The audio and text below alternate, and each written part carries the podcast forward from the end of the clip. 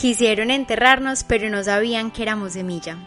Esta frase de Ernesto Cardenal describe perfectamente lo que hablamos en el episodio de hoy con Daniela Maturana. Ella es una mujer afro y creció en una familia amorosa y amante de sus raíces, pero a Dani le costaba aceptar su color de piel porque la sociedad constantemente le insinuaba que había algo mal con el hecho de ser afro cuando tú sales a la calle, es la calle y la sociedad la que te empieza a decir como que hay algo que no, que te hace diferente. En este episodio, Dani nos dio una clase gratis sobre cómo aceptar y amar lo que somos, aunque la sociedad nos grite que algo no está bien con nosotros y que para ser aceptados debemos vernos diferente. Hay gente que cree que uno es inferior por ser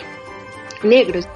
También nos contó cómo esa misma energía que utilizaba para rechazarse o para pensar que algo no estaba bien con ella. Obviamente sí crecí peleando con ese lado mío. Después la encaminó y se volvió vocera y líder de la comunidad afro y de las mujeres. Espero que les guste mucho este episodio, que lo compartan, se suscriban, me sigan en todas las redes sociales, en la plataforma en la que me estén oyendo y en Instagram estoy como arroba sin instrucciones guion bajo. Bienvenidos. Hablamos de la vida sin tapujos, contando historias comunes, o no tanto, pero siempre con altas dosis de realidad. En este espacio somos un grupo de apoyo para conversar sobre experiencias de vida, sobre temas banales y también profundos. Así que siéntete cómodo porque en Sin Instrucciones absolutamente todo tiene cabida. Todo tiene cabida. Soy Mariana y quiero que empecemos a hablar de la vida sin filtros. Hoy está con nosotros Daniela Maturana. Hola Dani, bienvenida a Sin Instrucciones. Estoy muy, emocionada de tenerte como invitada en este espacio porque eres una persona que admiro muchísimo. Eres una activista afro y feminista que ha roto muchos estereotipos y que ha sido una fuente de inspiración y de lucha para muchas personas. Hoy quiero que nos cuentes sobre lo que significa para ti ser una persona afro en Colombia, en una sociedad en la que hay una mentalidad tan cerrada. Y sé que lo que nos puedas compartir hoy nos va a servir mucho a todos los que te escuchemos, para tenerte ejemplo a ti y también obviamente para inspirarnos. Sin más preámbulos, te doy la palabra para que seas tú quien te presentes y nos cuentes más sobre ti. Mari, un saludo para ti, para todas las personas que se conectan en este podcast. Me encanta uno felicitarte por abrir estos espacios. Creo que conversar eh, desde lo natural y la cotidianidad es lo que nos va a permitir, yo creo que también evolucionar como seres humanos eh, y poner como justo cuando me estabas hablando ahora decía como la importancia de poner sobre la mesa temas que para mí son valiosos, que para las personas pueden ser valiosos. Entonces, pues nada, un poco tú lo contaste, soy una mujer eh, nacida en Medellín, casi toda mi vida me crié en Medellín, crecí en Medellín afrofeminista, me gusta decirlo porque creo en la reivindicación de los derechos de las mujeres, pero con el tiempo descubrí que yo no solo era una mujer, ¿cierto? Y que no era solo Daniela, la hija de Francisco y de Margarita, eh, y la hermana de Pablo, Sebas y de Dani, sino que, de Daniel, mi hermano, hago la declaración porque también se llama Daniel y Daniela, sino que también descubrí que hay un lado de mi familia que es muy poderoso y es un lado eh, afrodescendiente, ¿cierto? Una familia de dos abuelos nacidos en el Chocó que emigraron para Antioquia a buscar unas mejores oportunidades para sus hijos. Entonces mi papá se fue muy pequeño para Antioquia, yo creo que tenía cuatro o cinco años. toda mi familia es muy antioqueña pero también habían como unas raíces que yo nunca exploré y son las raíces, como te decía, de ser una mujer afrocolombiana y eso implica reconocer esa herencia que nunca nos enseñaron en el colegio y que esa ha sido como parte de mi lucha y de mi constante búsqueda. Eh, y yo creo que Diana Uribe lo dice muy, muy, muy lindo en su libro África, nuestra tercera raíz, y es que pues en últimas todos los seres humanos venimos de África, pero a los países que tuvieron ese proceso de colonización nos cuesta un poco reconocer esa diversidad étnica y, multicultural que tenemos en el país. Además de eso, me encanta el deporte, la moda, creo que eh, la moda y el deporte estuvieron en mi hogar muy desde muy pequeña, obviamente pues por la historia de mi papá como jugador de fútbol y, técnico de, de fútbol también. Mi mamá también fue siempre súper deportista y a los dos también les gustaba mucho la moda, porque yo decía, ¿de dónde viene mi pasión por la moda? yo decía, pero si a mi papá le encantaba vestirse súper bien o le encanta, y a mi mamá también. Entonces creo que soy también ese reflejo de ellos dos, de, Francisco y de Margarita, y el reflejo de, la suma también de, las historias de mi familia, que creo que eso me hacen ser la, la humana que soy hoy en día. Totalmente de acuerdo, Dani. Y bueno, retrocediéndonos un poquito, cuéntanos cómo fue tu infancia. ¿En algún momento te sentiste diferente, que no tenías de pronto los mismos derechos que tenían las personas a tu alrededor o siempre te sentiste exactamente igual a todo el mundo? Porque pues es cierto que todos nacemos sin ningún tipo de prejuicio y con la certeza de que somos iguales y tenemos los mismos derechos, pero llega un punto en el que eso empieza a cambiar para muchas personas y no sé para ti cómo lo viviste desde tu infancia. Pues Mari, yo obviamente crecí en un hogar, como te decía, de papá, mamá, y estaba yo durante siete años, porque Daniel se demoró casi siete años en, llegar, yo le llevo siete años a, a Dano, entonces, pues era única hija, súper consentida, fue un hogar que, según lo que recuerdo que me contaba mi mamá, pues que le tocó duro, ¿cierto? Pues mi familia no fue una familia de privilegios, ni la materna ni la paterna que heredamos la finca, la casa de los abuelos, no, o sea, fue una familia de clase media, incluso baja, diría yo, de la Comuna 13, de la Comuna 12, del barrio Santa Lucía, en Medellín la familia de mi mamá, del barrio Santa Rosa de Lima o El Coco, la familia de mi papá. Y pues mis papás se enamoraron, mi mamá obviamente vivía en Canadá, en Montreal, ella se había ido con la familia de mi mamá que fue a buscar eh, esas mejores eh, opciones de vida a, a, Estados Unidos y luego terminaron viviendo en Montreal. Mis seis tíos hoy viven en Montreal, mis primos todos son canadienses por parte de mi mamá. Pero bueno, mi mamá estaba allá, duró 10 años, estaba estudiando y se enamoró profundamente de mi papá como en esas venidas a Colombia y, eran como de los barrios cercanos y dijo, bueno, ya me voy a devolver a casarme con mi papá. Mi tía Flor, que es como mi, mi otra mamá que tengo acá, nunca se fue porque se había casado muy joven a los 19 años con mi tío Humberto, pero eso es como un poco la historia de mi familia materna y mi familia paterna, pues como te digo, se vinieron del Chocó para Antioquia, luego llegaron a Liborina y luego, luego llegaron al barrio Santa Rosa de Lima, que se conoce como el Coco, y ahí pues mi papá empezó su camino y su trayectoria para ser jugador de fútbol profesional, pero también a la vez mi papá, mi abuelo le decía a mi papá como usted no puede solo ser deportista, tiene que estudiar y mi papá pues terminó su carrera de odontología y como que en eso se conocieron y pues era un, un reto enorme me imagino para ellos dos porque mi papá pues siendo odontólogo, tenía su consultorio en el centro, pero pues no, todavía pues como que no era como su riqueza que había construido, el, el fútbol en ese momento pues no se pagaba tan bien y ya pues tienen como a Daniela y, empezamos nosotros a vivir en el estadio, luego en, Belén, Rosales y ya pues como que en eso mi papá empieza su carrera como técnico en el Cristal Caldas, luego va a Nacional y luego ya pues está la historia de Francisco Maturana como técnico de Nacional en la Copa Libertadores y eso fue como un punto de quiebre para, para la familia porque ya de ahí nos fuimos a vivir a, Envigado como a la transversal intermedia. Eh, mi prima Nati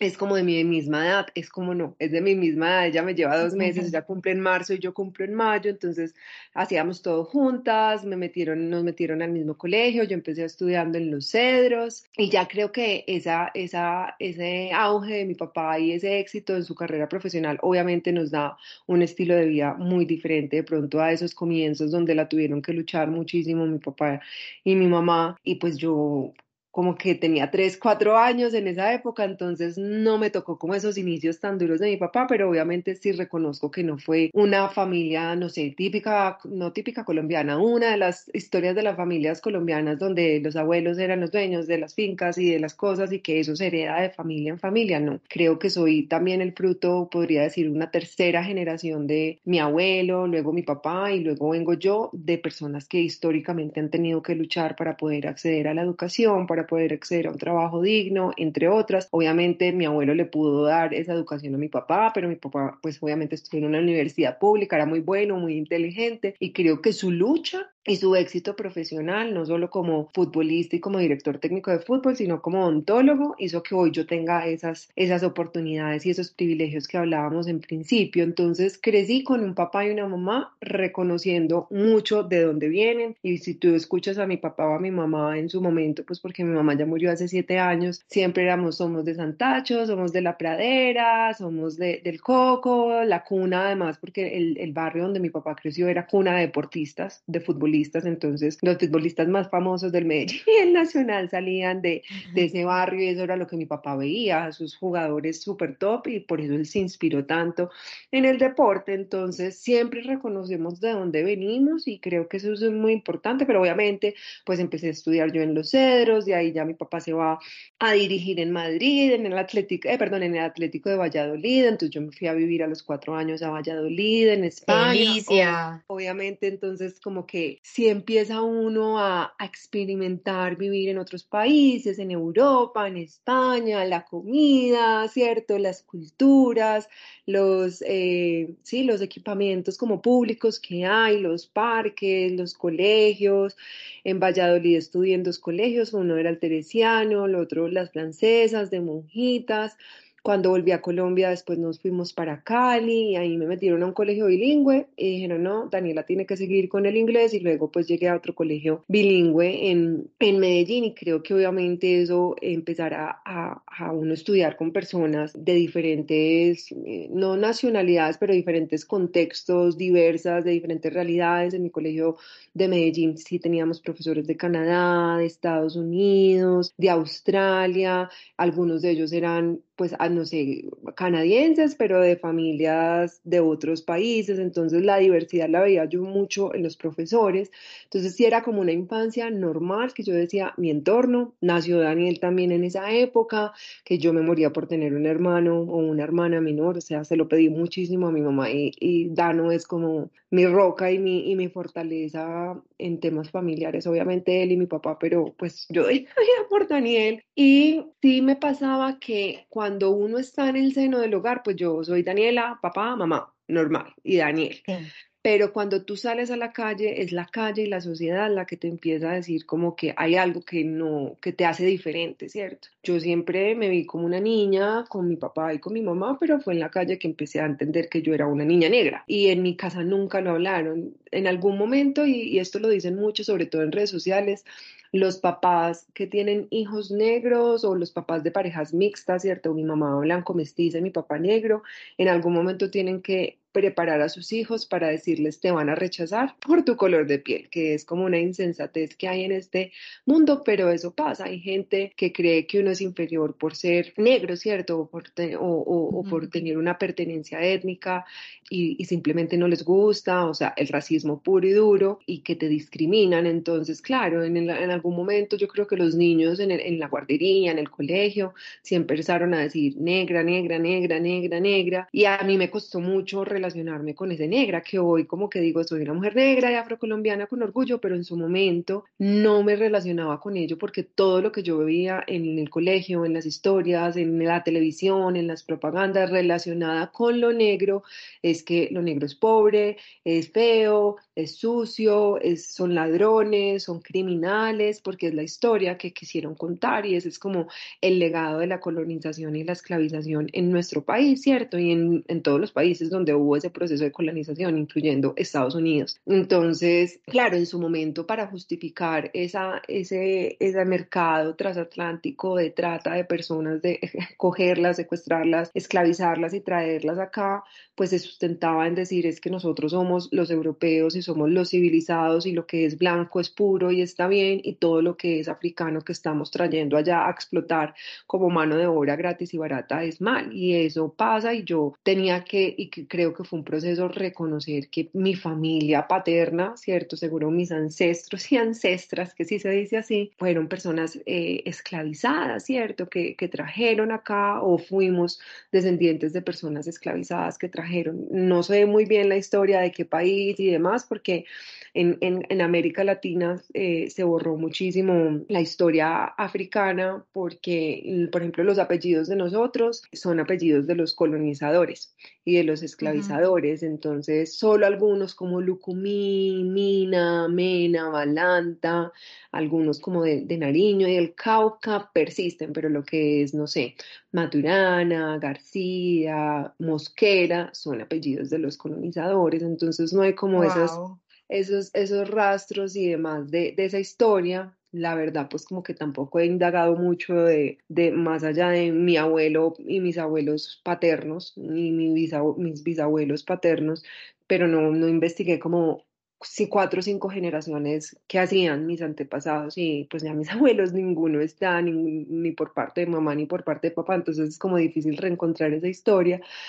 pero obviamente sí crecí peleando con ese lado mío. Incluso siento que no reconociendo, no a mi papá, porque mi papá es mi adoración y soy la única mujer, entonces el vínculo de mío y de mi papá es muy fuerte respecto al que tienen mis, mis, mis hermanos, soy como la niña consentida de él, pero sí no reconociendo como esa parte mía, ¿cierto? Y, creo que crecí incluso rechazándola, tanto que yo le decía a mi mamá que por favor, pues a los cuatro o cinco años nos fuéramos a vivir a un país donde hubiera más gente negra, porque pues yo sentía que en Colombia no había, obviamente era mi entorno, mi familia materna, claro. mi vestiza, en mi colegio no habían, no habían personas negras, en mi unidad, en mi urbanización no habían personas negras, obviamente solo veía yo a la familia de mi papá de vez en cuando cuando bajábamos, como los fines de semana a visitar a la abuela, eh, pero pues como que en el día a día no era mi relacionamiento, entonces fuera de que me estaban diciendo que era malo, pues yo no tenía como referentes pues más allá de, de mi familia, como te digo, pero otras personas más allá de la familia de uno que le digan está bien y también un poco lo que, lo que hemos hablado y lo que yo hago en mi trabajo hoy en día es cuáles son los imaginarios que nosotros construimos, cuáles son las narrativas, qué nos cuentan los medios de las personas eh, afrodescendientes, qué nos cuentan los medios de comunicación de las personas indígenas y nosotros nos ponemos a revisar redes sociales y titulares, casi todos están llenos de estereotipos y prejuicios raciales súper fuertes, entonces, ¿quién se va a querer relacionar con algo que todo el tiempo rechazan? Yo en algún momento me daba palo y como que me juzgo y incluso me pongo súper emocional con esto, porque yo dije, oh, pucha, es como si uno creciera con una sociedad que te enseña a no querer parte de uno. Entonces, ese, esa búsqueda o, esa, o, esa, o ese relacionamiento con el, listo, ya soy una mujer afrocolombiana, con orgullo, afrofeminista, es como empezar a, re, a, como a reconfigurar y resignificar la historia eh, como decía el Joel, la historia negra de Colombia, como lo dicen muchas personas, como ay, toca resignificarla, porque en últimas la historia afro de Colombia no empieza con la esclavización, ¿cierto? En África habían reinados, principados, imperios, pero nunca nos quisieron contar eso, porque siempre quisieron hacernos ver inferior. Entonces, ¿qué quita que muchas de nuestras familias sean hijas o descendientes de unos reyes de hace 200, 400 años eh, o más de 400 años de África? O sea, no lo sabemos y sí sabemos que había, pues es la cuna de la civilización. Entonces, sí habían imperios, habían re, eh, principados, reinados, entre otras. Entonces, siento que sí fue la sociedad que en algún momento me dijo eso, no, no lo acepté en mi infancia, en mi adolescencia. En algún momento yo le decía a mi papá que no me tocara porque yo no quería volverme más oscura. Acá viene algo que es un legado de la esclavización, que es un legado de la esclavización, que es el colorismo, y es que si entre más oscuro seas tú, más rechazo y más discriminación. En su momento, en su época, en la colonización era ese mestizaje que nosotros decimos, todos somos mestizos, tan lindo, y lo remontizamos, pero no, fue como una forma de blanquear la sociedad, que no está bien el término mulata viene de ahí, entonces tampoco está bien, y empezar a aprender como todas esas cosas de, la historia que creo que,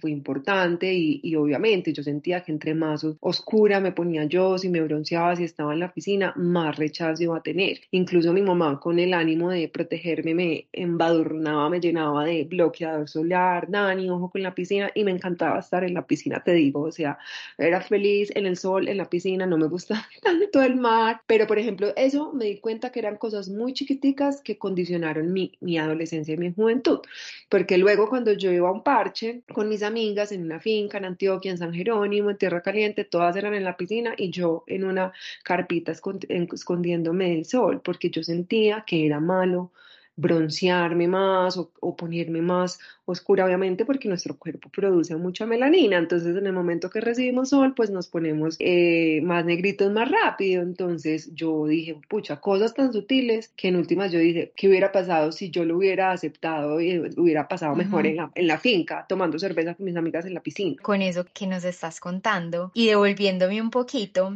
Tú nos contabas hace un rato que siempre a los papás de hijos negros les piden que preparen a sus hijos como para salir a la sociedad y que entiendan que en algún momento van a ser rechazados, bueno, en fin. ¿Tú en qué momento, pues si te acuerdas, sentiste o por qué empezaste a sentir que ser negra estaba mal? O sea,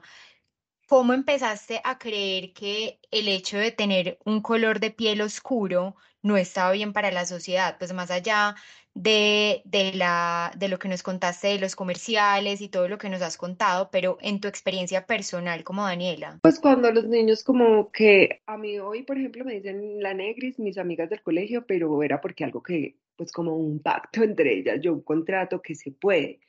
Entonces hay gente que me dice así, pero porque son mis amigos pero no está bien que uno esté en la calle y que te digan negra, ¿cierto? Yo recuerdo que cuando tenía siete años, esto lo cuento mucho porque el pelo también es muy importante para nosotros las mujeres que decidimos dejarnos nuestro afro. Eh, en algún momento en un cole en, en Cali, estaba yo en la urbanización y me invitaron a un cumpleaños y yo le dije a mi mamá, me quiero ir con el pelo suelto y acá pues yo te voy a decir, tenía un afro espectacular, mucho más largo del que tengo y mamá, ay Dani, no te vas a ir así, vos sabes la gente cómo es, yo mami, no, yo quiero, yo quiero que el pelo me vole, yo quiero que el pelo me vole, siete años, yo feliz pues para el cumpleaños ahí. Duré cinco minutos en el cumpleaños porque la gente no hizo sino reírse, peli bombril, peli león, está como vino peinada. Entonces ese tipo de cosas empiezan a decirte, mira, lo que yo, con lo que yo nací está mal, ¿cierto? Y, y que uno esté en la calle y que le digan, ahí está negrita o esto lo otro, mm, es lo que también empieza a rechazarte o que, por ejemplo, en la urbanización de los, uno salía a jugar, no sé, bota tatarro, sardinas enlatadas o, o escondidijos y, que decían, vea, ahí va la negra, mira Daniela, usted que tiene ese pelo, ese es un problema, parece un león, pelibombrí, o sea, todo ese bullying, que yo siento que al final yo me acuerdo muy poquito de un momento específico que me hayan rechazado, a excepción de ese cumpleaños, porque eso sí marcó la vida, porque después de eso yo empecé a solo peinarme engominada para atrás, donde no se me viera ni un pelo suelto, mi mamá siempre me ponía balacas, impecable, hasta que a los 15 obviamente viene el pedido más importante de la vida y es que le alicen el pelo a uno. O sea, a los 15, yo iba para mis primeros 15, no los míos, sino los de una amiga. Yo, mami, vamos. Nos fuimos para el tesoro, alquimia, alisado, extensiones. O sea, literal, pues eso era como wow. O sea, pero también, así como era wow, era como empezar a esconder un poco la identidad de uno y lo que uno es y esa herencia afrocolombiana que tienen uno. Y lo hice finalmente. Uno dice, ay, pero ¿por qué se alisan el pelo si el pelo de uno es divino? Y porque toda la vida me dijeron, está feo, ¿cómo lo voy a querer? Sí, sí, y en, y en, los comerciales, hoy porque ya vemos personas crespas en los comerciales de Pantene, de Sedal, perdón que diga las marcas, pero es una realidad. Antes no había eso, solo era liso y sedoso. Entonces lo único que yo quería era que fuera liso y sedoso. Eh, y yo jugaba con camisetas y le decía, ay mami, mira el pelo me bola, me bola, me bola, pues muy chiquitica, cuatro o cinco años, y yo que quiero que el pelo me vole, me vole, me vole, o sea, que me, me volara y me, me vuele. Y yo le decía, mami, quiero que el pelo me vole, me vole. Mi mamá me gozaba después por eso, porque pues yo veía eso en los comerciales, en las películas, y, y como te digo, también, ay, Mari, no solo necesitas que te digan está mal, es feo y demás, sino la no representación también empieza a crear en ti un sistema de creencias imaginarios. Si, lo, si tú no ves en los cargos más importantes del país, en la televisión, en, las en la prensa, en las novelas, en lo que uno está viendo en las películas, gente que se parezca a uno, lo que dice. Sí, estamos, pues estamos, mal, no somos sí, de acuerdo. Entonces, no solo es que yo salga a la calle y me rechacen, sino el no podernos ver en esos espacios. Por eso, por ejemplo, yo Hoy todavía en el siglo XXI, 2023, critico ya espacios donde solo veo, no sé, vamos a celebrar el Día de la Mujer y solo hay mujeres blancas, ¿dónde están las mujeres negras en esos espacios? ¿Dónde están las mujeres indígenas? ¿Cuál es la visión de mujer que tienen las mujeres en el país que hacen estos eventos o las empresas que hacen conversaciones y conversatorios? ¿Es que acaso nosotros no tenemos historias que contar? ¿Es que acaso no hemos construido este país entre todos, ¿cierto? Es como si el país solo fuera para algunos, pero con las manos de, de, nuestros abuelos y demás, el país se ha construido, ¿cierto? No solo de las personas que han tenido la riqueza para aportar a construir empresas o a construir edificios y las personas que los construyen o las personas que le sirven a las personas para que sus papás puedan salir a trabajar a construirlo, ¿cierto? Entonces, eh,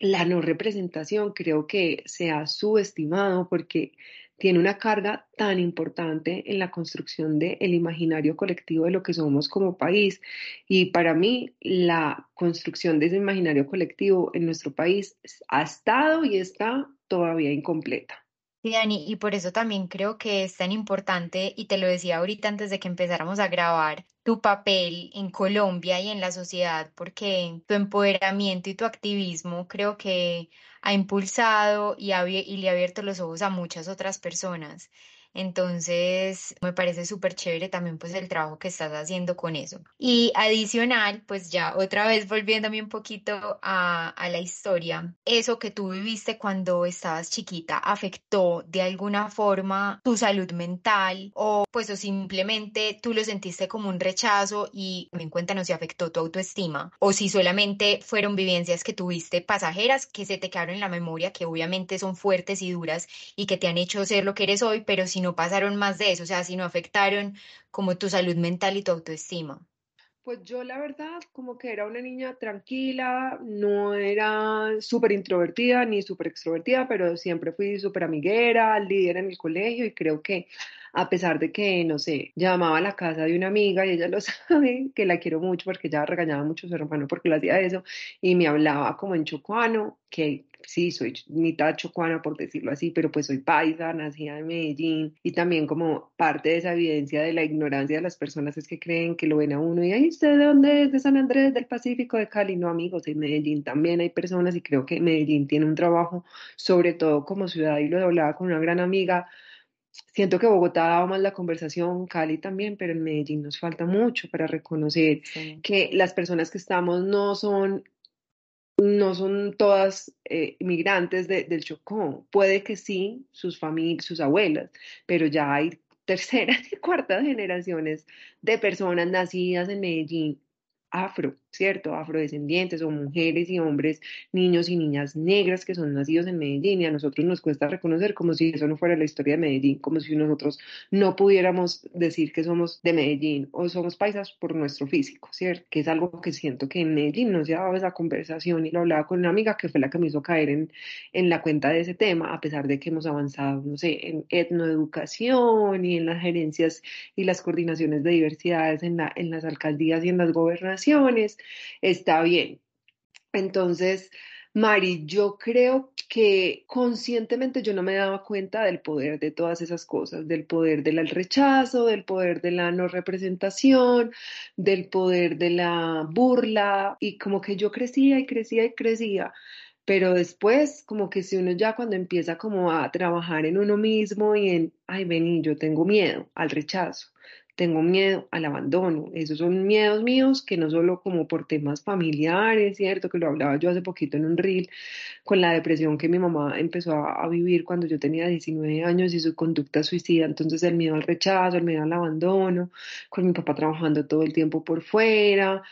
No solo eso, sino el miedo al rechazo es porque literalmente me rechazaron por ser una niña negra en Medellín, ¿cierto? Entonces, puede que en ese momento yo dijera, ay, no, pues lloraba en su momento, mami, no, me dijeron esto, mami, lo otro, mami, no, y siguiera, y al otro día me levantaba para el colegio y vuelva y arranque. Siento que uno va acumulando como en su subconsciente y en su cabeza todos esos rechazos que van sumando hasta que en algún momento que uno empieza esa introspección personal y dice, bueno, voy a trabajar en mí, en mis miedos, en mi cosa, porque pues hay algo que no está bien, uno dice, fue pucha, seguramente yo siempre me sentí, ay, porque yo era, además de ser una mujer negra, era muy alta, era la más alta de mi, de mi, de mi clase, pues, o de mi salón, entonces era alta, grande, con el afro ya después, entonces yo decía, no, es que los hombres nunca se van a fijar en mí. Y siempre ya después, ya como en mi juventud, obviamente sí, sí he tenido novios y, y me he enredado con, con, con manes en Medellín y en otras partes, pero siempre está la inseguridad, médica de estoy muy gorda, estoy muy alta, soy negra, el afro no les va a gustar porque no, ca no encajo en el típico, lo que estábamos hablando tú ya antes de este programa, no encajo en el típico estereotipo de lo que es una mujer colombiana. Obvio, hay muchas versiones de la mujer colombiana, pero la que nos crearon, ese estereotipo es o una mujer bajita de 1,65, mona, pelilisa y flaca, o una mujer igual, pelinegra, blanca. O sea, no una mujer negra es la, el estereotipo de la mujer bonita colombiana, no, es que nunca nos dijeron que, que eso, eso estaba en las posibilidades, entonces creo que sí he tenido muchas inseguridades alrededor de mi color de piel, de mi pelo, de mi estatura, de mi peso, porque ya en algún momento dije, las, no todas, porque caer en esa generalización, las mujeres negras, pues en su gran mayoría somos piernonas o, o nalgonas, ¿cierto? Entonces voy a dejar de esperar que pese 60 kilos, jamás voy a pesar 60 kilos midiendo 1,72. O sea, y es una lucha constante con mi peso. Hoy me estaba tomando un juguito de apio por la mañana y yo dije, pucha, menos mal mi mamá me enseñó a amar el apio porque mi mamá también se estresaba mucho porque yo fuera una mujer, una niña gordita. Entonces mi mamá me mandaba, me mandaba en la lonchera sándwich, pero me mandaba apio, zanahoria. Entonces yo dije, menos mal, mi mamá insistió tanto en eso que en ese momento pues uno decía, Ay, bueno, a mí no me mandan mecato y mi mamá no compraba mecato en la casa. Mi mamá se estresó mucho con el tema del peso en mi casa. Entonces como que es un salpicón de inseguridades y emociones, pero hay las inseguridades que puede tener una niña, no sé, Mari, que se parezca a ti, ¿cierto? Una mujer blanca de Medellín, eh, a, la mía, súmele a ese salpicón, inseguridad con el pelo, inseguridad con, con la piel, que es difícil y en un entorno de verdad donde yo solo era la única mujer blanca, entonces, eh, la única mujer negra, entonces yo sí veía que todas mis amigas tenían novio, pareja, cita, lo otro, y yo pues cero al cuadrado, o sea, jamás. Eh, vine a tener novia muy viejita, pues muy vieja, 24, luego 28, entonces como que ya súper grande, igual era re amiguera y demás, y todo el mundo es como que hoy me dicen, ay, tú eres una mujer súper bonita, súper linda, y todavía me cuesta creérmelo mucho, porque siempre creo que yo digo, no, yo no soy lo suficientemente para un hombre. Entonces, pero también estaba alguien, algo de mi cabeza que me dice, Manica, pero tú sos súper tesa, fuiste concejal de Medellín, presidente del consejo, subdirectora del ICBF, viceministra del deporte, hoy trabajas en un montón de temas de diversidad, entonces también digo, ¿será que a los hombres les da miedo meterse con una mujer tan, tan fuerte y tan poderosa y tan independiente como lo soy yo? Entonces como que son como varias voces en la cabeza que yo la verdad hay veces como que no termino de definirlo y obviamente toca buscar ayuda y terapia para uno poder sanar como todas esas heridas, porque finalmente creo que son heridas de comentarios maldichos de compañeros, de comentarios maldichos de, no sé, coequiperos, de comentarios mal dichos desde la ignorancia de las personas random en la calle que uno ve o de la falta, como te decía, de representación en, en, en, la televisión colombiana y en los medios colombianos, son inseguridades y miedos de las ausencias de los padres, de las rupturas amorosas, o que alguien empiece a echarte los perros en un momento se abra y hoy lo llaman ghosting, pero pues en ese momento uno decía, ay, me gozaron, pues como que uno ya ahí todo ilusionado, uno todo ilusionado, seguramente todo eso suma y uno en el momento siento que uno no se da cuenta, uno llora y dice, oh, pucha, qué rabia, me duele, pero ya cuando pasa el tiempo y cuando uno empieza como a trabajar en uno, es que uno dice, vení, no, esto no, no fue tan, tan light y, ay, me dolió un poquito y no, esto también determina tu forma de, verte en el espejo, de relacionarte con tu entorno, pues cosas tan íntimas que yo a veces digo, ay, ¿será que yo sí me voy a casar? Yo quiero tener hijos, pero pues nada que consigo pareja, ¿será que hay algo mal en mí? Y creo que, pues eso, y me pongo súper emocional porque, hijo, pucha, yo no sé cuántas mujeres están batallando con eso y creo que las cargas de la las mujeres obviamente son importantes, pero, pero obviamente las cargas de las mujeres negras y de las mujeres indígenas, con todo esto que te contaba y con, con la historia que han construido sobre nosotras, pues creo que son un poco más fuertes. Y más si uno está en un entorno donde uno no está relacionado de pronto eh, o nunca estuvo relacionado con, con esa otra parte que te dijera, no, eso no es mal y no está mal nada en vos eh, y no es negativo, es positivo. Yo creo que apenas, apenas hace unos años empezamos nosotros a resignificar esta historia desde los medios de comunicación. Y digo, acá hago como un paréntesis y siento que hay organizaciones sociales y comunitarias que vienen resignificando esto hace mucho tiempo. Entonces, lo digo porque de pronto, pues mi experiencia de vida, a diferencia de otras personas de un territorio más rural, puede que haga que mi descubrimiento sea más tarde que los de otros, pero no significa que esté mal o bien uno que otro, ¿cierto? que el que llega primero, pues entonces se la sabe todas y los que llegamos más tarde es como a ese descubrimiento pues estemos mal. Devolviéndome un poquito a lo que nos contabas hace un rato sobre todos los cargos tan importantes que has tenido en tu carrera profesional, te quería preguntar si de pronto en algún momento tú has dudado de tus capacidades por alguna especie de opresión que hayas interiorizado de forma inconsciente. O sea, si tú has sentido que tienes menos oportunidades o que no eres suficiente para X cargo, pero que obviamente la vida te ha demostrado lo contrario porque has desempeñado unos cargos impresionantes, desempeñándote súper bien en todos pero si de pronto has tenido como alguna experiencia interna que te haya hecho dudar que no eres suficiente para un cargo específico por el hecho de ser afro. Yo no sé si por el hecho de ser afro, pero siempre como que voy a empezar un nuevo reto, digo, ay, ¿será que sí voy a ser capaz? Porque, no sé, siempre me pasa. Mm, cada, cada cargo, o sea, cuando me lancé al consejo, eso sí fue como más de un impulso, eh, como que dije, bueno, me voy a lanzar, recuerdo que hablé con Pali, con muchos de mis amigos y eran como, segura, no es fácil, no es duro, pero yo dije, de una, en esa primera campaña mi mamá se enferma, se me muere en plena campaña, entonces creo que también la muerte de mi mamá en plena campaña me hizo como no pensar en otras cosas de pronto de, de mis capacidades, como que ya era como, ah, pucha, ya, ya aprendí que es un batacazo de perder a la mamá, que uno no, no, alcanza a dimensionar eso hasta que le pasa. Y yo dije, o sea, no, o sea, cualquier problema comparado con la muerte de mi mamá es una bobada. Entonces, en ese primero fue como más como de lanzada y luego pasó esto que te digo, entonces como que nunca estuve de pronto como dudando de mí y la verdad siento que también estuve muy bien acompañada y bien rodeada de mis amigos, de mis familiares, de las personas con las que hice la campaña en ese momento, llegar al consejo obviamente no fue fue un terreno, yo aunque yo había estudiado ciencias políticas porque quería estar en el sector público eh, y pues soy orgullosamente politóloga, nunca te preparan ya como para la acción en el Consejo de Medellín. Entonces uno sí sabe qué hace el Consejo y demás, pero pues cómo se lee un orden del día, cómo se aprueba algo, ¿cierto? Cuando, cuando hay quórum para deliberar y decidir, entonces si tú no tienes el quórum para empezar la sesión, no se puede, que la gente llegara tarde me costaba un montón, entonces como que esos aprendizajes creo que se aprenden haciendo. Se aprenden haciendo y como que en últimas dije, bueno, no me las tenía que saber todas y, y se hizo bien y aprendí bastante. Luego me ofrecieron ICBF después de, después de que perdí una campaña porque la segunda que hice la perdí, también ese batacazo fue durísimo, una tusa, lloré como una loca,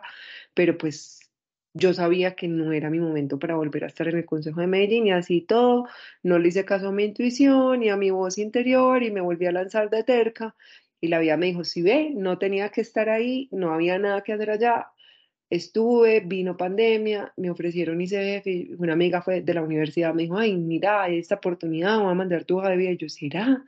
¿Será que sí? Me dijo, claro, vos sos súper tesa, te gusta el tema de jóvenes, me hicieron varias entrevistas, pero pues obviamente yo contaba que quién era yo, pero yo decía, ¿será que sí? O sea, ya es irme a vivir a Bogotá, otro pues otra mirada del país, no solo Medellín, eh, pero siempre está como la duda. Luego el viceministerio, yo, ¿será? entonces, y ha pasado que han sido como las personas a mi alrededor, mis mismos jefes, porque Lina, pues mi jefe del ICBF, Divina y Lu, mi otra jefe, Lina y Luisa, y mi equipo era claro que sí, vos podés, sos una tesa, o sea, has hecho cosas increíbles, entonces eh, yo creo que si mal no estoy, es síndrome del impostor, que siempre hay como una vocecita que te dice, no vas a ser capaz. No siento que haya sido por el tema de ser mujer y ser mujer negra, sino que yo siempre creo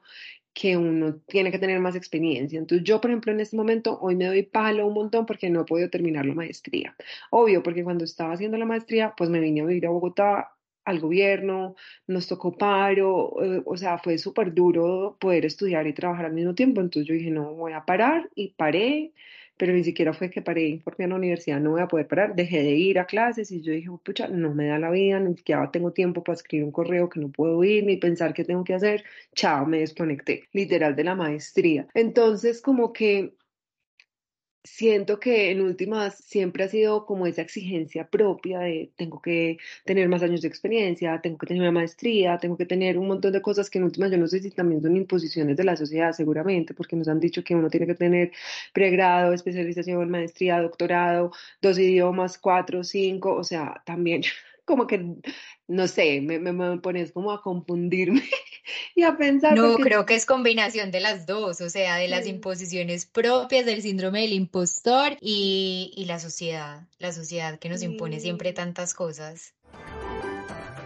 Dani, ahorita nos contabas que cuando ibas para tus primeros 15, o sea, me devolvió un montón en, en la historia. Le dijiste a tu mamá, bueno, ya, llévame por favor al tesoro, que me quiero hacer el alisado y te alisaste el pelo y todo y te metiste en la línea en la que todas nos queremos meter en algún momento a seguir las imposiciones sociales, las reglas, todo. ¿En qué momento de la vida tú dices ya? O sea, quiero vivir sin instrucciones, quiero crear mis propias reglas, quiero hacer las cosas diferentes, me quiero salir del esquema que nos dicen en la sociedad. Yo creo que fue la época que me lancé al consejo, eso fue como un montón de cosas porque renuncié a mi trabajo, que trabajaba en el buró, llevaba tres años allá, estaba muy feliz, bueno, como con ciertas dudas de si se quería seguir todo el tiempo allá, mm, pero pues el buró fue una experiencia espectacular, tenía unas amigas hermosas allá, no, yo pasaba espectacular en ese trabajo, pero dije, ya, me voy a lanzar, este año hay elecciones, eso fue en febrero. Renuncié más o menos en abril o mayo, si mal no estoy, abril, más o menos, dije ya, me voy a cortar el pelo. O sea, voy a hacerme lo que para nosotros las mujeres negras o afrocolombianas se llama el gran corte, que es como quitarse todas las puntas alisadas. Y yo ya hace rato venía como cortándome de a poquito, a poquito, pero el gran corte es gran corte, que yo de verdad que tu cita, como los que conocen o quieren ver a mi papá en Google, ponen Francisco Maturana y quedé igual a él, con ese afrito así chiquitico y mi prima me gozaba y con unas puntas lisas súper feas, ay no, era horrible, pero fue un momento que ahí pues hay una diseñadora colombiana que me ayudó mucho, que se llama Lía Samantha, porque yo la había conocido a ella unos meses antes y yo le dije algún día, Lía, quiero ser como tú, la había conocido en el 2014. Y ella me decía, conéctate con tus raíces y empecé a ponerme ropa de ella, ella hace ropa con telas africanas, eh, fue una de las primeras mujeres en ser, mujeres negras en ser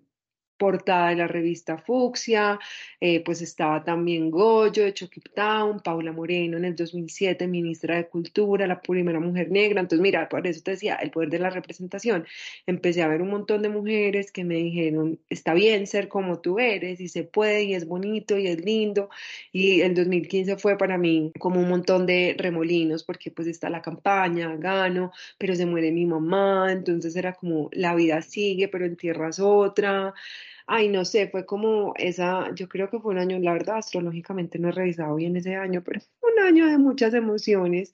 y ya de ahí arranco 2016 como, y ya pues me posesiono con mi afro, con mis tatuajes, con, con lo que yo soy, empiezo como a vivirlo, pero pues creo que eso es un trabajo diario, Mario, o sea, no es que uno dice, ya, soy, sino que uno todos los días está encontrando qué soy, quién soy, cómo lo quiero hacer, cuál es mi propósito, quiero, en qué quiero trabajar, si quiero emprender, cómo lo quiero hacer y creo pues que ese es como el reto diario del ser humano, ¿cierto? Encontrar como esas,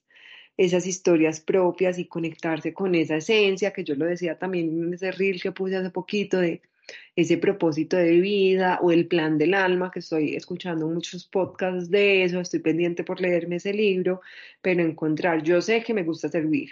Yo sé que me gusta hablar de diversidad, de equidad, de inclusión, de género, me gusta el deporte, amo los animales, pero a dónde encamino todo eso que me gusta. Todavía no, es, no, no, estoy segura. Le decía hace poquito a una amiga, a mí me gusta todo esto, pero una de mis grandes obsesiones de los que me conocen es tener familia. O sea, me muero por tener familia, porque cuando mi mamá pues cayó en su depresión, yo fui como la mamá de mi casa, ¿cierto? Entonces cuidaba mucho a mi mamá, cuidaba mucho a mi hermano que tenía 12 años, entonces desde muy pequeña me, me tocó ejercer un rol familiar no por elección, ¿cierto? De ser la mamá de la casa. La que mercaba, mi papá me consignaba a mí la plata de la casa, entonces yo era la que mercaba, la que pagaba el colegio de Daniel, mi iba para la universidad, Daniel para el colegio, mi mamá con su depresión. Entonces, como que, como ese rol me tocó vivirlo hace mucho tiempo, que digo hoy, ¿qué pasaría si fuera mi elección? ¿Cierto? ¿Y cómo lo viviría? Entonces, y agradezco mucho eso. Yo la verdad es que miro para atrás y no me quejo. Por eso es mi obsesión con, con Daniel, mi hermano, y amo a mi mamá y demás, y amo a mi papá. Pero obviamente ese, eso me tocó venir a vivir a mí. Pues ese, eso estaba en el plan de mi alma, venir a vivir en una familia que me lo dio todo porque amo y adoro a mi mamá, porque siento que lo que me dieron era lo que había, lo suficiente, lo necesario y más de lo que me esperaba y me soñaba, pero también una familia donde me tocó a los 19 años estar en una posición que de pronto otras personas a los 19 están pensando en irse a estudiar francés a Francia, que a mí me hubiera encantado, pero a mí me tocó estar cuidando mi casa. Entonces, yo creo que esa búsqueda de, de eso que uno quiere es de todos, absolutamente todos los días. Y que no para. Sí, es verdad, o sea, es algo de todos los días, pero también creo que aunque sea una búsqueda todos los días de uno como persona, hay personas que deciden llevarlo más allá y creo que ese es tu caso porque tú te empezaste a encontrar, a salir de, de, las reglas sociales y todo, pero además empezaste como una especie de movimiento, o sea, tú eres una persona súper ya conocida, eh, haces mucho activismo en tus redes sociales y en qué momento decidiste empezar a hacer como ese activismo, o sea, ¿por qué sentiste como esa necesidad de exteriorizarlo y de, y de, de alzar tu voz para otras personas? Ay, Mari, yo no sé, yo creo que fue un momento en que, uno, las redes sociales ya hoy son como una herramienta muy poderosa de comunicación y yo siento que tampoco lo hago como yo, hoy voy a hablar, que sí, hay veces sí lo hago así, pero no todos los días de la lucha de esto, sino que en realidad es lo que yo soy. Y siento que comunico lo que yo soy. Eh, hablar de diversidad, equidad, inclusión, de mujeres, de mujeres negras, de salud mental para mí es inevitable hacerlo porque es mi experiencia de vida. Entonces yo siento que ahí lo que están viendo más allá de una mujer que lucha por esto, es una mujer que les está contando lo que, lo que ha vivido y lo que yo soy. Entonces, yo lo que, o mi gran obsesión es que una mujer que se parezca a mí, que tenga menos privilegios de los que yo tuve, no se le cierren las oportunidades por ser como yo soy. ¿Cierto? Que una niña afrodescendiente, no sé, de Tumaco, como te decía, de Barbacoas, de Quibdó o de mm, Santa Lucía Atlántico, mm, no se le cierran oportunidades por ser como yo soy. Afortunadamente yo no siento o no he visto como ¡pum!, que se me cierran la puerta en la cara. Pero obviamente sí, sí he visto de pronto que hay prejuicios, estereotipos. Hace poquito en una entrevista de trabajo me preguntaron, ¿y tú por qué dices que eres una mujer afrocolombiana? ¿Por qué no lo voy a decir? Si declararlo es una declaración de mi identidad y de mí, y entender que como empresa nunca han visto una mujer afro ahí en esos espacios, entonces es imposible no decirlo. Yo sé que a los ojos es evidente, pero también hay como una declaración política al, afirmarlo y hacerlo como una declaración, como un statement. Entonces, eh, obviamente creo que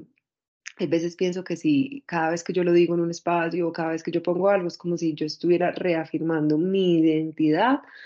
para poder abrir caminos para otras personas. Eh, y creo que ese es como parte como de, ese propósito de vida, sobre todo de los que vienen más adelante, que en alguna vez me preguntaban, es que ustedes todos son víctimas y resentidos y demás, y yo les decía, miren,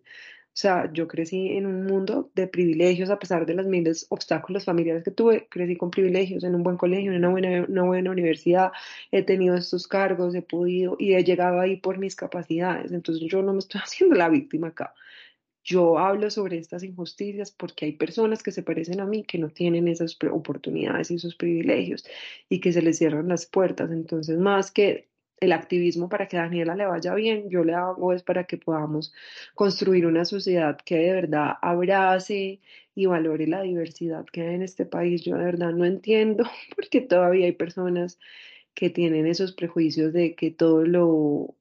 lo de los indígenas y de los negros es pobreza, es violencia, es como miseria, cuando hemos estado aportando históricamente al desarrollo de este país, de verdad. Hay gente muy tesa desde la música, el deporte, la economía, la política, desde el sector privado, que a pesar de que les dicen ustedes no, ustedes no, acá no caben en esto, están montando empresas, están liderando acciones. Entonces creo que ese es como el gran llamada a la acción, el call to action, de verdad, a que seamos mucho más conscientes que este país no es de unos,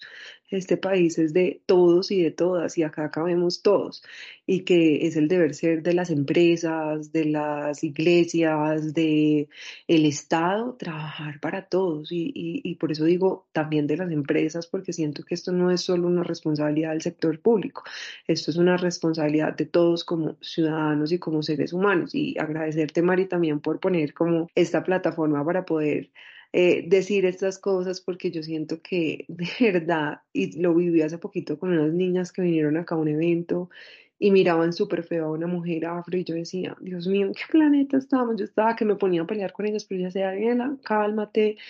Siempre eran como con una, como mirándolas como con condescendencia y creo que todavía no hemos mejorado mucho en ese aspecto como país, pero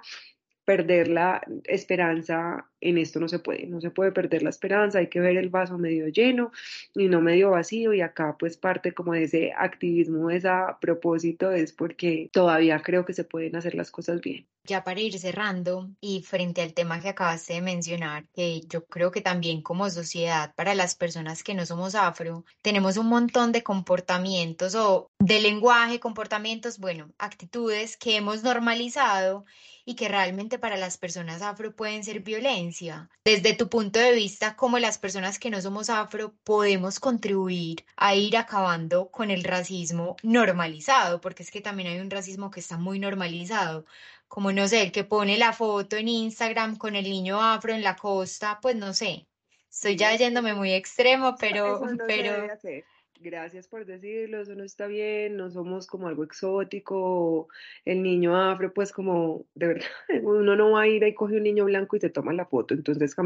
pregúntense si yo esa foto lo haría con mis hijos, ¿cierto? Pues más allá que fueran mis hijos, pero con un extraño que, ay, me puedo tomar una foto con tu hijo porque sí. Entonces creo que es, que es importante. Mari, me estaba leyendo un libro, me lo estoy leyendo, que lo he escuchado en varios podcasts, que se llama Indomable de Glennon Doyle Ay, es buenísimo. Ella tiene un capítulo sobre racismo y ella decía, existen tres tipos de personas. Las que son racistas y lo, pues, son racistas. La, creo que la tercera es las que son racistas y quieren hacer algo por cambiar su racismo. Y las que son racistas y lo ignoran, ¿cierto? Como que, si mal no estoy, es como, como eso, pero está así en el capítulo. Yo creo que reconocer que todos somos racistas, ¿cierto? Y, creo que es importante si tú partes de, bueno, yo soy una persona que por mi historia y por, sino que es una palabra fuerte, como hay tanto, tanta, tanta carga emocional en esa palabra, a la gente le cuesta decir, listo, yo soy racista, pero voy a trabajar para hacerlo mejor. ¿Cómo puedo hacer? No tomándome las fotos con los niños en la costa o en el Pacífico y cosificándolos, no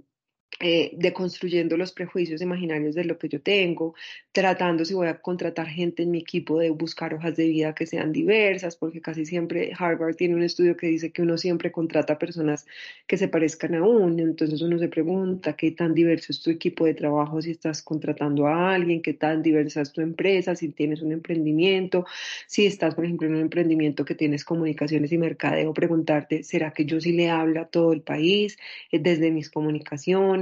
Desde las campañas publicitarias y gráficas y las imágenes. Y uno ve, mejor dicho, las campañas en este país en este país solo existen personas blancas. Últimamente uno ya, ya ve que Winnie pone a la pareja birracial o a la pareja afro en, en, las propagandas, pero, pero eso como hace parte como de esa introspección, de siempre preguntarse ¿Qué estoy haciendo yo para abrazar la diversidad? Y no solo la diversidad, porque nos podemos decir, ay, no, me encantan los afro, los indígenas, la comunidad LGBTIQ pero eso quiere decir que hay inclusión, que yo los incluyo en mi vida. Entonces, los que tienen hijos, por ejemplo, que sus hijos vean en sus casas y en sus hogares, yo no me acuerdo dónde leí esto, pero que tus hijos vean personas diversas va a ser mucho más fácil. Entonces, por ejemplo, yo tengo una amiga que me dice, a mí me encanta que mi hija crezca al lado tuyo porque te va a ver y va a ser un referente diferente y la tía Dani es otra persona diferente a la que ve en su familia. A los, los papás que compren los muñecos diversos, entonces puedes tener una Barbie blanca, una Barbie negra, ¿cierto? Que sean doctoras y demás. Eh, como trates tú, por ejemplo, porque es una realidad que la gran mayoría de las empleadas del servicio doméstico en nuestro país son afrocolombianas, entonces cómo tratas a las empleadas también, a, a quienes contratas en tu entorno. Yo creo que también ese es un, deber súper importante de estar analizando cómo interactúo yo constantemente con las personas y preguntarse si uno tiene miedo, porque yo siento que parte como de esa discriminación y el rechazo es el miedo a lo diverso el miedo a relacionarse o, o, como uno dice, ay, bueno, no, yo soy cero racista porque mi empleada es afro, pero pues mi hija que jamás tengo un novio negro eso puede pasar, ¿cierto? O que hagan parte de la familia, eh, o que sus hijos tengan amigos afro, eso creo que es, importante. También ver los microracismos y, y, los chistes como la oveja negra de la familia, pues no hay necesidad de decir la oveja negra de la familia, ¿cierto? Eh, eh, la lista negra, ¿cierto? Para decir como que es, es todo lo que está mal o estamos en obra negra, que ni siquiera se dice así, sino que se dice obra gris en la ingeniería, ¿cierto? Cuando una obra está incompleta es obra gris, o las aguas negras no se dicen, ¿cierto? Que si mal no estoy son como las aguas residuales o tienen un término más técnico, en fin, como empezar a ver como ese concepto, o los que van a fútbol, siempre lo digo, cuando un futbolista afro comete una falta, no falta el que diga, vea este negro tantas, pero lo comete un jugador blanco y lo dicen, vea este blanco tantas, o sea, no hay necesidad a una persona como referirse, ¿cierto? Preguntarle su nombre. Si tú me ves a mí en la calle, ojalá no me digan, eh, negra, venga, eh, señora, señorita, oye, tú me puedes decir cómo es tu nombre, o sea, referirse a las personas. No hay necesidad de coger la etiqueta que es a la vista de uno para referirse a las personas de estos negros o esto o lo otro. Eh, obviamente yo siento que con la coyuntura política que hay en el país se tiende mucho a subestimar el poder del racismo y de, las, y de los chistes. Ay, entonces porque es un chiste no importa por ejemplo, con, con, los temas que hoy estamos viendo en la política del país, ¿no? O sea, esos chistes de asemejar a una persona a un gorila, a un mico, a un simio, a un payaso, eso era lo que hacían en la época de la esclavización y hoy creen pues que, que es súper bonito y, y súper charro hacerlo, porque no nos gusta la, la, ideología política de la persona, está bien, no nos puede gustar, hay muchísimas diferencias, pero es una persona. Y yo creo que si uno parte cuando estoy interlocutando, haciendo un comentario de otra persona, lo tengo en cuenta como humana, más allá de su orientación sexual, de su pertenencia étnica, de su pelo, de su color de piel, ahí empezás vos a relacionarte y podés hacerle todas las críticas que quieras o pelear, pero con los argumentos. Me acuerdo, recuerdo mucho que en el consejo siempre decíamos de duro con los argumentos y suave con las personas. Y Mari, lo más importante es querer desaprender, porque como eso se lo enseñaron a nuestros abuelos de los abuelos de los abuelos de los abuelos, entonces eso se pasa de generación en generación y lo tenemos súper interiorizado en las familias colombianas. Entonces es como, como el machismo, listo. Es que a mí me dijeron que el hombre es el que provee, quien dijo, vamos a deconstruir eso de pronto podemos proveer hombres y mujeres, ¿cierto? Y un hogar puede que sea el hombre el que se quede en la casa y la mujer la que salga a trabajar, eso puede pasar. Entonces, es que me dijeron que todas las personas negras son ladrones. ¿Quién dijo? Vamos a deconstruir eso, date la oportunidad de conocer a otras personas, sigue a otras personas negras en, en, redes sociales, escucha lo que dicen, mira lo que hablan. O sea, yo también creo que uno tiene que dar el paso a quererse educar, porque en últimas esto siempre lo digo, nos enseñaron quiénes, quiénes eran la Pinta, la Niña y la Santa María, tal cual. Pinta, Niña y Santa María, ni siquiera Santa María, Niña y Pinta, o sea, no, la Pinta, la Niña y la Santa María, todos nos sabemos eso de memoria, Cristóbal Colón. Pero les pregunto yo, y me ha pasado que lo he estado en muchos espacios, ¿cuántos grupos étnicos hay en Colombia? Todo el mundo es como, ¿Qué? Son tres grupos étnicos, indígenas, negros, afrodescendientes, raizales, palenqueros y gitanos. Son 115 pueblos indígenas, hay 68 lenguas nativas, 65 indígenas, dos de Palenque, pues dos afro que son de Palenque y el creol de San Andrés y una gitana. O sea, eso jamás nos lo enseñaron ni en el colegio ni en la universidad. Entonces, pues también yo digo, ¿qué esperamos de la gente si nunca se lo enseñaron? Pero el hecho que no me hayan enseñado no significa que yo no tenga el deber de aprender y que todo se tenga que quedar como históricamente me dijeron. No, aprendamos, aprendamos, llegamos a más personas. Hoy tenemos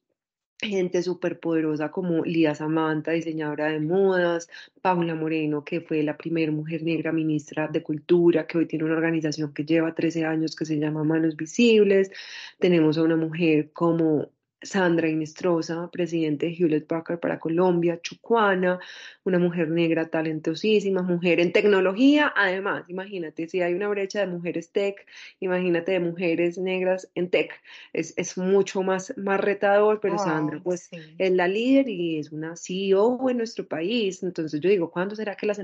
cuando ponen como las principales mujeres poderosas del país? Ah, me imagino a Sandra ahí, me imagino a Paula ahí, me imagino a Lía Samantha, me imagino a La de pelo bueno, que montó su emprendimiento alrededor del pelo. Me imagino a Eddie Marcelín, que es un, un, amigo que trabaja en la unidad de diversidad de, la CAF, eh, me imagino a Tim Villa, a Villafañe, que estuvo en la COP26 en un panel de New York Times con Greta Thunberg, Emma Watson y Malala Yousafzai, y es una mujer arhuaca de 25 años de la Sierra Nevada de Santa Marta. O sea, hay talento de sobra, pero nosotros como país también y como personas no damos el paso a conocer otras personas. Entonces nos quedamos en nuestro círculo social, en nuestra burbujita y yo sí creo que ese problema se ve mucho en Medellín y creo que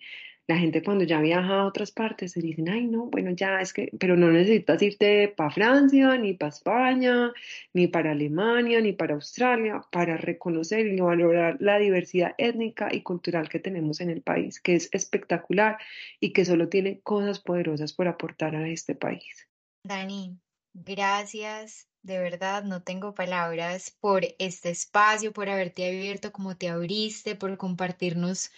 todo sobre tu vida y tu experiencia de vida y sobre todo por esta clase de historia tan buena que nos diste a todos los que te vayamos a oír. A mí tampoco me enseñaron nada de eso, eso hizo parte de mi aprendizaje, pero pues ha sido ese aprendizaje que me ha abierto las puertas a, a conectarme con mi esencia y con mi yo. Gracias, Dani.